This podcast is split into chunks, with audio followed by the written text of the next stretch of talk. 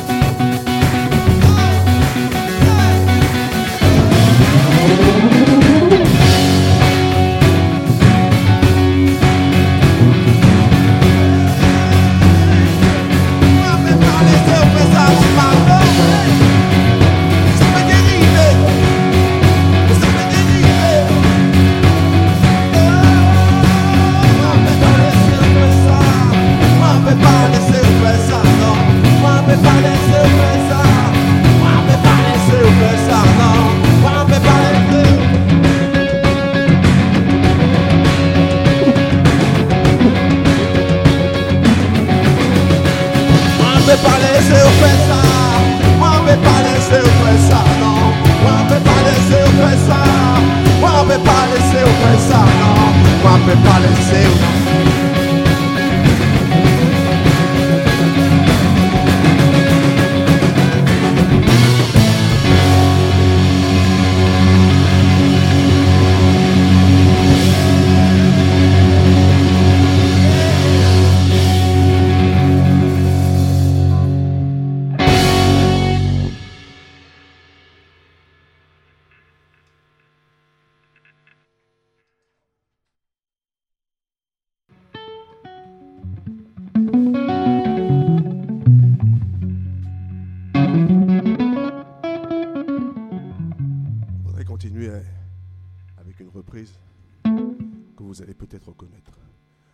petit peu emmené du côté, comment dire, du côté d'Elgrès, de la force.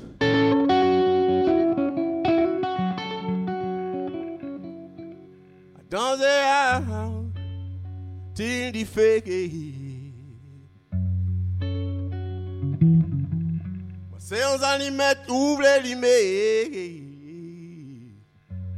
Mais ah, donc, vous savez bien ça pas bon? Ça t'est bien maman, yeah.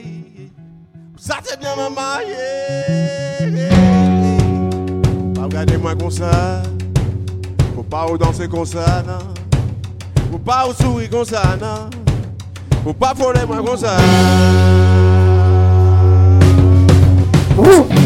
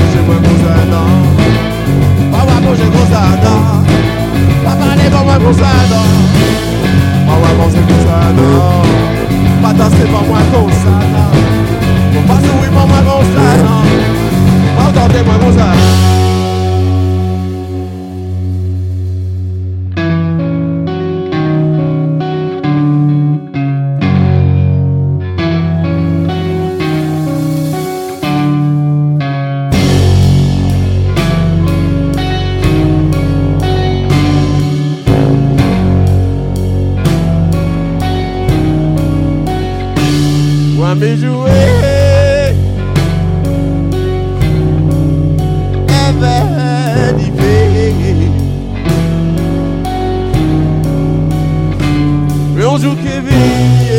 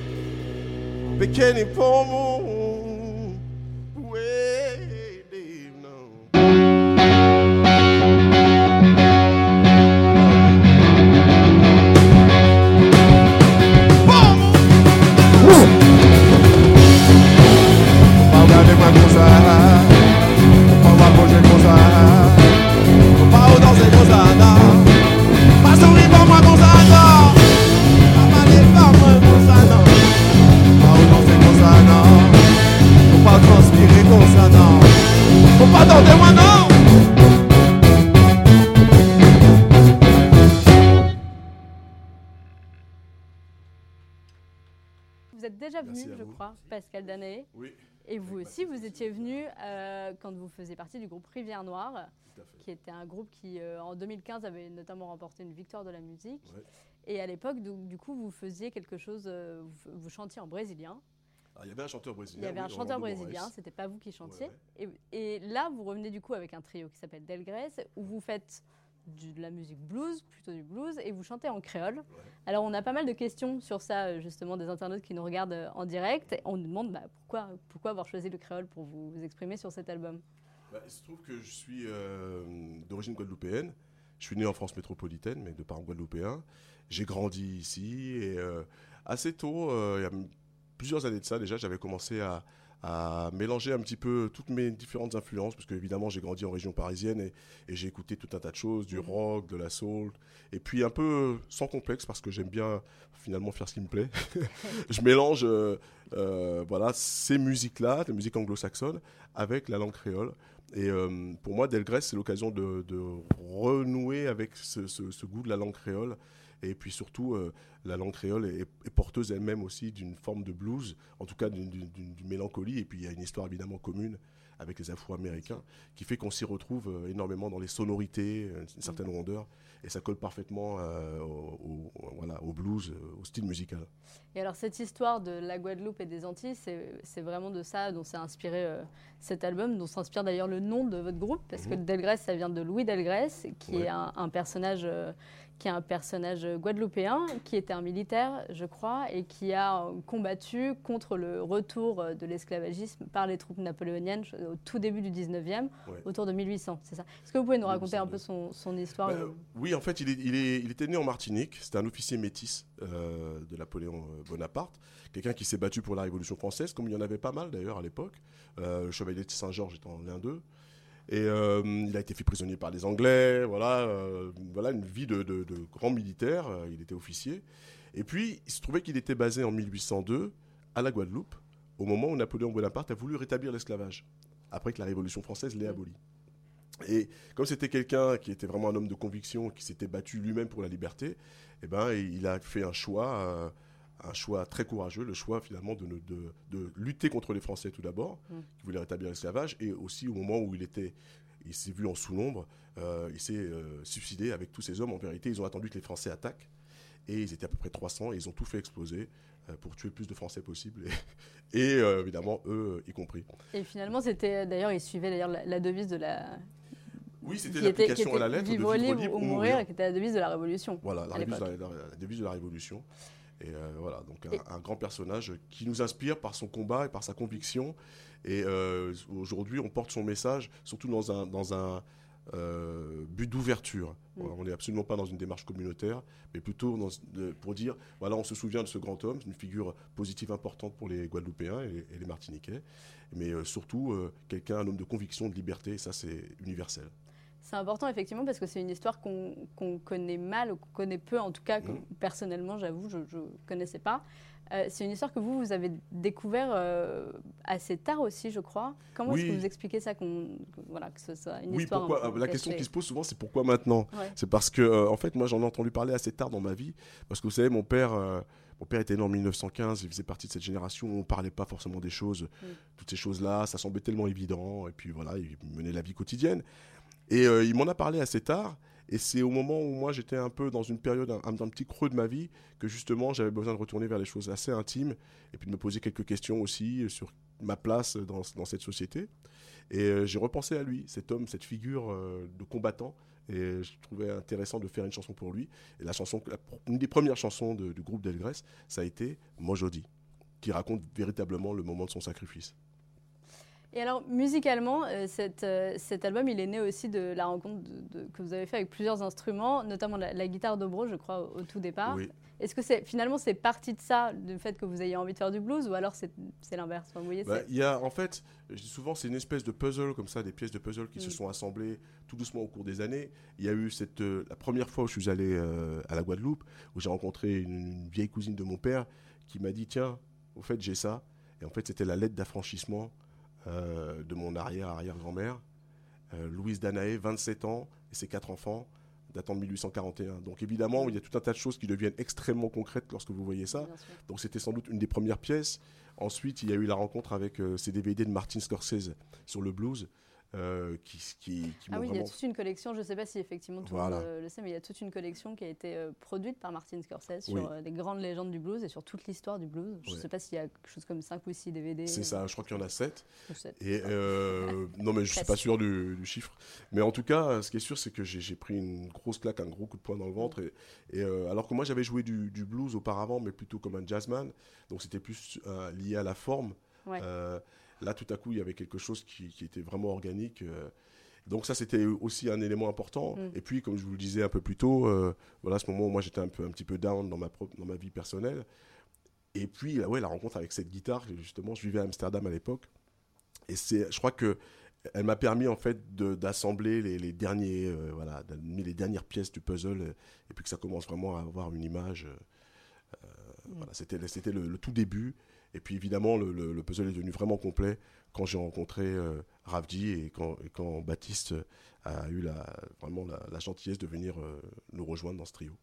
Et alors Ravdi, justement, euh, on va parler un peu de vous et de, de, de ça, qui s'appelle un sous-saphone, où, il y a deux noms, et je, je pense qu'il y a une version française et une version anglaise peut-être. Le sous-saphone et le sous-bassophone Alors, le, sous-saphone, c'est le, le nom euh, qui a été donné à l'instrument quand on l'a créé, simplement. Ah oui, oula, pardon. Euh, le sous-saphone, c'est le, vrai nom, le nom originel de l'instrument. Et quand il a été importé en France, euh, l'importateur, je crois que c'était Beucher, il a, il a changé le nom, simplement, pour des raisons que j'ignore. D'accord. Et donc c'est en fait c'est un, cuivre manifestement et c'est comme une sorte de gros gros tuba qui fait un son que vous vous utilisez comme une basse. Oui, c'est un, un, tuba, qui est un tuba, c'est un, instrument classique à la base, et qui a été transformé pour euh, justement euh, mieux s'incorporer au fanfare, au brass band. Mm. Oui, c'est ça, on a cette image un peu euh, de Nouvelle-Orléans. Exactement. Ce qui fait que les premiers jazzmen, quand ils, ont, bah, quand ils ont commencé, ils ont pris des instruments désarmés, simplement, et donc ils ont pris le tuba pour faire la basse. C'est plus pratique aussi que la contrebasse pour marcher, etc pas plus pratique à transporter en revanche. Mais, mais on peut marcher avec. c'est vrai. Euh, alors, on a pas mal de, questions et de, remarques sur les réseaux sociaux. On a notamment, bon, on a Valéria qui nous demande si vous pouvez parler de vos, influences au-delà de ce qu'on vient de dire. Est-ce qu'il y a peut-être des noms qui, qui, des gens que vous avez beaucoup écoutés pendant que vous avez fabriqué cet album? Euh, bah, je ne suis pas vraiment représentatif du son de l'album. C'est-à-dire que moi, je viens plus du classique ou du jazz, donc de façon plus formelle, des musiques, on va dire, plus intellectuelles, où c'est moins évident de, de, sentir ce blues, mhm. même s'il existe, mais les, émotions, elles sont toujours contenues dans, un cadre euh, très très précis. Et c'est vrai que nous, quand on joue, bah, on fait une musique qui nous transcende. Et voilà, c'est de la matière brute. Donc mes influences, elles sont mises un peu de côté au profit du son de, de, l'ensemble. C'est quelque chose que je euh, découvre, moi. Notamment, typiquement, le nom de Skip James, dont, Pascal se réfère souvent. Euh, du coup, j'ai écouté, c'est quelque chose qui me parle beaucoup, mais que je ne connaissais pas avant la rencontre euh, avec les copains. Et alors, ce son, justement, peut-être que Baptiste, vous pouvez répondre. Je, crois que vous l'avez élaboré un peu en, jouant. Oh, vous avez votre micro à côté, je crois. Mais enfin, les deux marchent. Euh, c'est quelque chose que vous avez élaboré un peu en, jouant. Je crois que vous n'avez pas euh, enregistré tout de suite les titres, vous les avez joués pas mal sur scène, un peu même autour du monde, avant de les enregistrer en studio. Oui, c'est ça. En fait, le truc, c'est qu'on s'est, on s'est, euh, on s'est, on s'est rencontrés tous les trois. Comme ça, entre potes, et on a juste joué les musiques que Pascal avait ramenées, et on a juste mis notre intention et notre sentiment dans, dans, cette musique, et ça a donné, ça a donné ce son-là et cette façon de jouer. Et, et, du coup, on a pu, on a pu faire des vidéos qui se sont euh, très bien passées et qui a, qui a fait qu'on est parti en tournée rapidement pendant deux ans et demi. Vous avez filmé en gros deux trois titres que vous avez en live, enregistrés en studio et c'est grâce à ça que vous avez pu tourner après. Euh, voilà. Et ensuite, on s'est parti aux États-Unis, Canada. Très vite, on a tourné et à la suite de ça, on a voulu enregistrer un album, mais vraiment en condition live pour que nous, on, puisse s'y retrouver aussi dans l'intention, dans le, dans, le son qu'on avait forgé sur, sur scène. Et, aussi pour les gens, évidemment, parce qu'on voulait, on voulait vraiment cette énergie de, de, de ouais, ouais, de concert qu'on avait, qu'on avait, euh, qu'on avait eu, quoi, qui, qui, s'était faite au fur et à mesure des concerts. Et alors, vous l'avez dit, vous avez déjà beaucoup tourné avec cet album en France, mais aussi à l'étranger, au Canada, aux États-Unis. Vous êtes même allé en Louisiane, je crois, un festival euh, de, blues. Et là, vous revenez tout juste de, des Antilles, justement. Vous n'aviez pas encore joué cet album là-bas. Vous, revenez, vous êtes revenu ce matin, je crois. Oui, tout à fait. On a aussi beaucoup de questions là-dessus, probablement des gens qui vous ont vu là-bas, qui nous demandent votre ressenti après avoir joué cet album sur place, j'allais dire. Bah, on est un peu sur un, on est sur un petit nuage parce que euh, voilà, on avait pas mal fantasmé euh, sur, sur le, le fait de jouer cette musique finalement euh, aux Antilles, notamment en Guadeloupe évidemment, puisque je suis d'origine guadeloupéenne. Et je veux dire qu'on n'a absolument pas été déçus, c'est-à-dire qu'il y a eu un accueil fabuleux, c'était très émotionnel. voilà, il y a eu beaucoup de, de belles larmes versées. Voilà, l'impression pour moi personnellement de rentrer à la maison et surtout c'était génial parce qu'on était vraiment tous les trois ensemble. Ravji euh, et Baptiste étaient vraiment avec moi dans, ce, dans ces retrouvailles. Et euh, ça a fait un super beau concert. Et en Martinique aussi, les gens ont été euh, très touchés. C'est vrai que le, fait qu'ils comprennent les paroles, évidemment, facilite énormément les choses. Et puis, d'endosser un nom qui est aussi. Parce que là-bas, évidemment, tout le monde connaît Louis Delgrès. il est né en Martinique, il, est mort en Guadeloupe pour la liberté. Donc, ça mm. veut dire quelque chose aussi. C'est extrêmement lourd, mais pas pesant. lourd de sens. Et alors nous, on aura encore la chance de vous voir si on ne vous a pas déjà aperçu au cours de ces dernières tournées. Euh, la tournée continue, je crois que vous avez une date du coup à Paris lundi prochain au Café de la Danse, mais c'est complet malheureusement. C'est complet, oui. Et il y a beaucoup d'autres dates après. Ben, avant ça, on est euh, le 30, vendredi, on est euh, à Clermont-Ferrand, à la coopérative de mai. On sera également à Arles pour une Pièce Night, voilà, un concert co-organisé par notre label. Pièce France. Et euh, voilà, il y en a bien d'autres aussi. On sera pas mal en région parisienne début décembre. Donc euh, évidemment, j'invite. J'ai vu euh, Argenteuil, Voilà, voilà, j'invite tous les internautes à, aller voir notre site web et pouvoir voir exactement le détail de, toutes les dates. Mais c'est vrai qu'on aime, on aime être sur la route. je dois dire que c'est on prend énormément de plaisir. On vient de là et on, même si on, a, on fait plein de choses, mais on aime bien toujours rester au contact des gens. Voilà. Bon, eh ben, on vous y retrouvera. Merci beaucoup, Delgrâce, d'être passé par le studio en live. Revenez quand vous voulez. Avec plaisir. à bientôt. À bientôt, au revoir.